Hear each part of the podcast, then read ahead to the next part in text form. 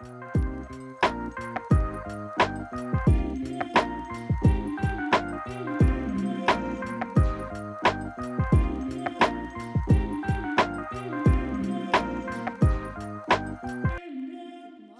Morgen. Ja, was geht ab? Ja, ähm, ich muss hier in so ein Mikro sprechen und ich glaube, das ist unsere erste Folge, die wir jetzt aufnehmen. Ja, safe. Und heute geht es nämlich ums Bermuda-Dreieck. Uh, Hast du schon mal was davon gehört? ja, tatsächlich, einiges sogar schon. Mhm. Aber ich denke mal, du hast ein bisschen was vorbereitet. Willst du vielleicht erstmal anfangen? Ja, ich sag einfach mal kurz, worum es bei der Verschwörungstheorie rund ums Bermuda-Dreieck geht. Denn dort ranken sich die abenteuerlichsten Theorien. Es soll dort nämlich unzählige Schiffe und Flugzeuge sollen auf unerklärliche Weise verschwunden sein. Doch was steckt am Ende wirklich dahinter? Im südwestlichen Nordatlantik liegt das Gebiet, welches durch die Punkte Puerto Rico, den Bermuda-Inseln und einem Punkt vor der Küste Floridas im Golf von Mexiko eingegrenzt wird. In dem sogenannten Teufelsdreieck sind bis heute noch ungeklärte Dinge geschehen. Wir schauen uns heute den Flug 19 an. Was ist der Flug 19? Ja, am 5. Dezember 1945 um ca. 14 Uhr startete eine Staffel von fünf US-Marinebombern mit der Bezeichnung Flug 19 von Fort Lauderdale, Florida, zu einem Überflug. Ja, aber was ist da wirklich passiert und äh, was steckt dahinter? Hm, Also ich habe da ja schon einige Theorien zu gehört, weil das ja eigentlich so mit die bekannteste Geschichte des Bermuda-Dreiecks ist. Ähm, Fakt ist ja, dass sie nicht zurückgekommen sind. Jetzt gibt es darum ja ziemlich viele ähm, Berichte und auch Theorien, warum das so ist. Ähm, die Sache ist ja die, dass die komplette Mannschaft oh, alles eigentlich erfahrene Piloten waren. Also das sind ja von der, von der Army gewesen. Das waren ja eigentlich die besten Piloten, die du habst, haben hättest können. Und deswegen ist das ja schon ziemlich komisch, dass dann alle von denen, also kein einziges Flugzeug zurückgekommen ist. Es hätte ja zumindest auch vielleicht eins oder so von denen zurückkommen können oder es schaffen können, falls irgendwas schiefgelaufen wäre, was normal wäre, weil darauf wäre die Armee dann ja vorbereitet gewesen. Ja, stimmt. Also ich kenne nur, dass nach offiziellen Berichten auch die Mannschaft eigentlich und die Piloten auch äh, komplett unerfahren gewesen sein sollen. Ähm, da fängt es ja schon an, irgendwie, was kann man glauben und was weiß ich so. Das ist halt ähm, irgendwie schon nochmal super ungeklärt und da frage ich mich schon irgendwie, wie, was kann da überhaupt dahinter stecken, wenn nach offiziellen Berichten die erfahren waren und dann heißt auf einmal, die waren übel gut. So macht für mich schon allein keinen Sinn. Ja, also ich weiß nicht, ich meine, um so einen, so einen Army-Bomber zu fliegen, müssen die ja schon zumindest irgendwas können. Das kann ja nicht irgendjemand fliegen. Und also, soweit ich auch weiß, waren es damals ja, die Piloten waren dann schon erfahrene. Die, die, die Soldaten an sich waren ja sehr jung, dann waren 45. Da könnte ich glauben, okay, die waren unerfahren, aber die, die Piloten an sich, die wirklich die Maschinen geflogen sind, das waren ja ältere Männer eher, die sich wirklich damit auskannten und das auch richtig gut konnten. Deswegen weiß ich jetzt nicht. Vor allem, ähm, so wie ich das kenne, ist ja auch bekannt, dass da ein äh, Notruf abgegeben wurde, also nach, nach Schema, was die da hatten zum Funken und allem. Und da sind mehrere Funksprüche abgegeben worden anscheinend, wo ähm, eben von diesem Tyler ähm, gesagt wurde, dass er weder die Richtung erkennt, noch ähm, genau weiß, wie ihre Position ist oder wo sie hinfliegen. Ähm, und dann kam halt die letzte Nachricht gegen Nachmittag ähm, zurück und seitdem hat man eben nichts mehr von denen gehört. Ähm, das ist jetzt auch so ein Punkt, da unten ist ja relativ flach alles und gerade Sicht über Meer. Ähm, das ist auch komisch, dass die dann da schon einen Funkspruch abgegeben haben, wo sie eben nicht erkannt haben, wo sie sind, weil es ja eben auch eigentlich eine Routinemission war, die sie schon öfters geflogen sind. Ähm, das ist, finde ich, auch so mit einem Hauptpunkt, der ein bisschen komisch bei der ganzen Sache ist. Ja, eben, das ist halt auch irgendwie schon gar nicht verständlich, so was da dann wirklich passiert sei und so. Aber ähm, es ist ja so gewesen, dass Taylor eben auch eben noch nie in der Gegend gewesen sei. So, ich weiß jetzt nur aus Quellen, die ich kenne, so dass sich die komplette Staffel verflogen hat. Und Tyler hat dann Cox quasi gefunkt und dass beide Kompasse dann eben defekt waren. Und er wiss aber, dass äh, er über den Florida, also über Florida quasi noch ist. Also einfach dadurch, dass er schon Übung hatte und so, wusste er dann quasi irgendwie, wie er hinfliegt, oder? Also das finde ich dann auch komisch, so ja, die Kompasse sind kaputt, aber ich weiß, wo ich bin. keine Ahnung, ist auch schon super komisch. Und Taylor war in der Gegend noch nie geflogen und verwechselte anscheinend Florida Keys mit Great Sale. Und ähm, eben dann dirigierte Cox Taylor nach äh, Lauderdale. Allerdings ging er aufgrund von Taylors Meldung davon aus, dass Flug 19 sich über den Keys eben befindet. Also ich finde, die Kommunikation ist da irgendwie schon absolut, absolut nicht schlüssig. Ähm, und Cox fügte dann hinzu, er wolle nach Süden fliegen und die Staffel dann quasi treffen, was Taylor ablehnte, da es eben keinen Grund dafür gäbe, weil er anscheinend wisse, wo er sei. So.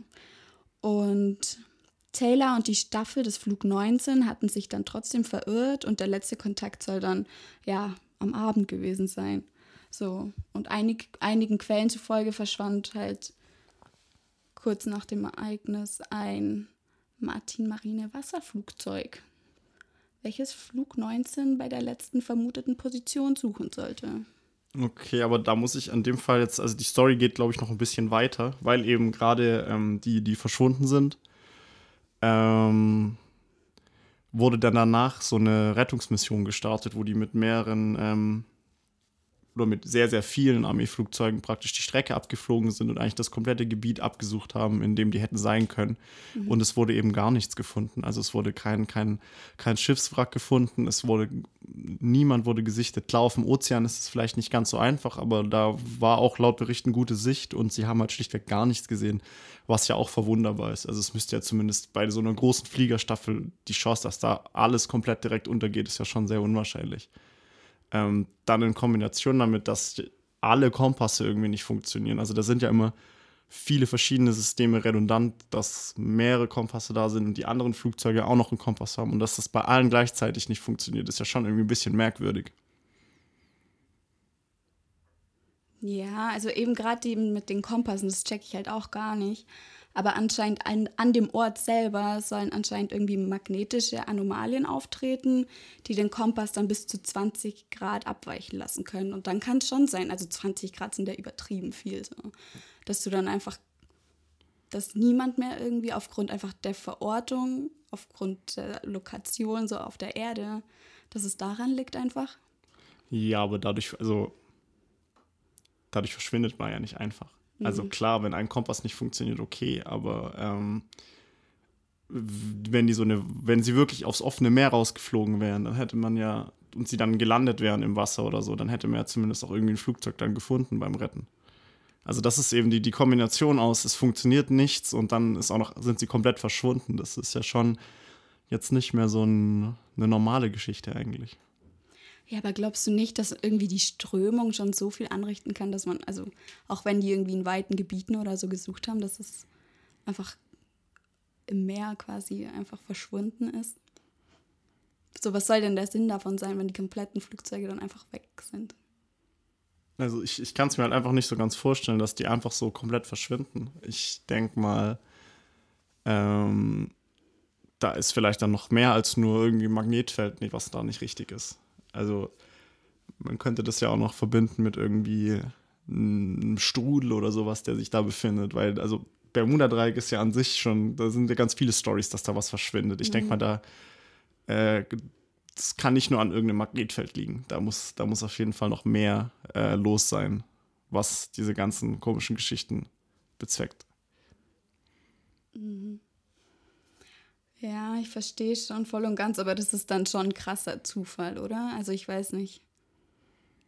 Das ist so, das ist irgendwie erstmal mit den Kompassen, dass die defekt sind und dann auch noch irgendwie, ja, das ist ein krasser Strudel irgendwie mehr, der das alles irgendwie verschwinden lässt. So ist schon auch, ja, keine Ahnung. Ich, ich, ich denke halt, viele Zufälle. Ist, ich denke halt so oft wieder, was passiert ist und wie oft mal gehört hat, dass da was verschwunden ist, hat das schon nicht mehr was mit Zufall zu tun. Da ist dann, da muss auf jeden Fall noch was sein. Ich meine, es gibt ja auch noch genug äh, Berichte von so Tiefseekraken. Ich meine, in Kombination mit einer mit einem Strudel und einer Tiefseekrake.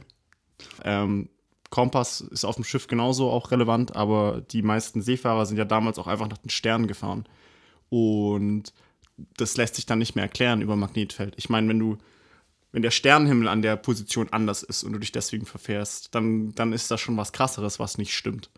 Ähm, und das könnte man eben auch, finde ich, erklären, dass eben da noch irgendwie ein Strudel oder sowas ist oder ein anderes natürliches Phänomen und dann eben eine Sache, die die Leute da festhält. Hm. Was eben gerade so ein großes Tier sein könnte. Das mit den Sternen und so macht absolut Sinn. Das verstehe ich dann schon auch, dass da man sich dann nicht nur auf den Kompass oder so verlässt. Ja, aber ich, also, come on, Alter, das kann schon nicht sein, dass da so ein fucking Strudel oder so ist und mit fucking Riesenkraken, never ever. Ich habe anscheinend auch nur gehört und so ist es auch wirklich, dass einfach da komplett viele Kaltlufteinbrüche einfach aus dem Norden in kürzester Zeit einfach Wirbelstürme Stürme dort vor Ort einfach auslösen. So. Und dann ist natürlich einfach ein krasserer Wellengang und irgendwelche Strudel und sonst irgendwas, aber es ist komplett natürlich einfach so. Also da kannst du mir nicht erzählen, dass es irgendwie fette Viecher gibt oder sonst irgendwas und da irgendwie ihr Unwesen treiben. Aber es ist halt, äh, finde ich, auf hoher See ist ja generell schlechtes Wetter und da sind die meisten Seefahrer auch darauf vorbereitet. Also das ist ja komisch, dass die jetzt nur wegen schlechtem Wetter da verschwinden würden. Also ich finde es ein bisschen unrealistisch, dass eben da so viele Leute dran, dran, dran nicht mehr rauskommen. Nur weil es irgendwie Wetter sein soll oder ein Magnetfeld. Das ist halt einfach zu wenig, finde ich. Weil es ist ja nicht so, dass da unerfahrene Leute dran vorbeikommen. Da fahren ja wirklich nur Leute durch oder fliegen durch, die, die, die da eine krasse Mission haben oder auch irgendwie das können. Also da fährt ja keiner mit seinem Hobbyboot dahin. Das sind ja Leute, die das oft machen und auch gut können. Das finde ich ein bisschen unwahrscheinlich, dass die sich dann nur von Wetter ähm, unterkriegen lassen. Doch, ich glaube schon. Also gerade eben, dass es, wenn es so ein krass besonderer Ort ist, irgendwie, dass die halt einfach auch dem Wetter einfach ausgesetzt sind und dem Situation dort vor Ort. Und wenn du das so viel nicht kontrollieren kannst, hast du halt einfach Pech gehabt. So. Also da bringt dir die ganze Erfahrenheit oder so auch nichts. Also ich kann mir schon vorstellen, dass so gegen das Wetter kannst du absolut nichts machen, dem bist du einfach komplett unterworfen. So gerade Wasser. Das ist so die krasseste, das krasseste Element, was es gibt. So. Und da bringt dir die ganze Erfahrenheit und so auch nichts. Ja, aber du argumentierst es gerade mit Wasser. Ich meine, Flugzeuge sind da ja auch oft verschwunden. Ja, okay, aber safe ist halt vielleicht bei Flugzeugen so, dass die irgendwann die Orientierung einfach verlieren oder halt aufgrund der magnetischen Strahlen einfach ins Wasser gelenkt werden. So, das könnte ich mir schon vorstellen, dass du einfach keine Kontrolle mehr hast und irgendwie. Also, du meinst, die halt dass hingezogen das, werden. Du meinst, dass das so ein großes Magnetfeld ist, dass die angezogen werden. Aber da stellt sich natürlich die Frage, durch was wird so ein Magnetfeld verursacht? Krasse Wetterphänomene. So, also man sieht ja öfter mal einfach irgendwelche Unwetter und was weiß ich. Und ich glaube, aufgrund einfach der Lage, dass es so krasse Strahlen und Felder dort gibt. Aber ich meine, es muss ja auch irgendeinen Grund geben, wodurch diese Felder verursacht werden. Also so ein großes Magnetfeld, ja, kann ich mir vorstellen. Aber ich finde es da schon ganz, ganz interessant, wenn man überlegt, okay, woher kommt dieses Magnetfeld? Und da gibt es ja auch einige Theorien, die besagen, okay, da ist halt irgendwie mal eine Insel gewesen oder was verschollen. Sowas in Richtung Atlantis zum Beispiel wenn man sich jetzt vorstellen könnte, okay, Atlantis war wirklich so eine weit entwickelte Zivilisation, die eben vielleicht was äh, aufgebaut hat, was eben so ein großes Magnetfeld erzeugt. Ich meine, Atomreaktoren, wie wir sie jetzt auch heute haben, erzeugen ja auch große Magnetfelder. Wenn man da noch ein bisschen weiter denkt, scheint die ganze Sache nicht mehr so unrealistisch, dass da eben vielleicht noch ein bisschen mehr im Spiel ist, was eben gerade diese, diese Phänomene hervorruft. Ja gut, ich bin jetzt nicht der Physiker hier und nicht der Weltraum-Dude eigentlich in der Diskussion und kenne mich mit Physik und so da nicht so krass aus, aber ich kann mir vorstellen, dass einfach die magnetischen Felder aufgrund der Erdumlaufbahn und den ganzen Feldern und Bewegungen das einfach so naturwissenschaftlich begründbar ist. Also ich glaube da nicht an eine höhere Macht oder sonst irgendwelche krassen Viecher, die das einfach so. Aber wenn wir uns jetzt mal die Erde angucken, das kann man sich ja ungefähr vorstellen wie eine Scheibe. Und da müsste ja zentral das größte Magnetfeld sein. Und das Bermuda-Dreieck liegt aber auf dieser Scheibe nicht zentral, wenn du es dir mal auf der Weltkarte anguckst. Deswegen kann das ja nicht auf natürliche Weise entstanden sein. Weil, wie wir wissen, ist natürlich bei einer, bei einer Scheibe mittig das größte Magnetfeld angesiedelt. Alter, okay, Chris, ich lerne dich von einer ganz anderen Seite kennen, dass du hier auf einmal irgendwie mit der flachen Erde ankommst. Ähm, auf jeden Fall geht es jetzt hier ums Bermuda-Dreieck. Und eigentlich so am Ende des Tages ist es jedem Einzelnen überlassen, ob er die Geschichten um das Bermuda-Dreieck glaubt oder nicht glaubt und was wirklich dahinter steckt naja, das war's von uns für diese Woche. Mal schauen, was nächste Woche dann für eine Verschwörungstheorie kommt, an die du glaubst. Guten Morgen. Guten Morgen.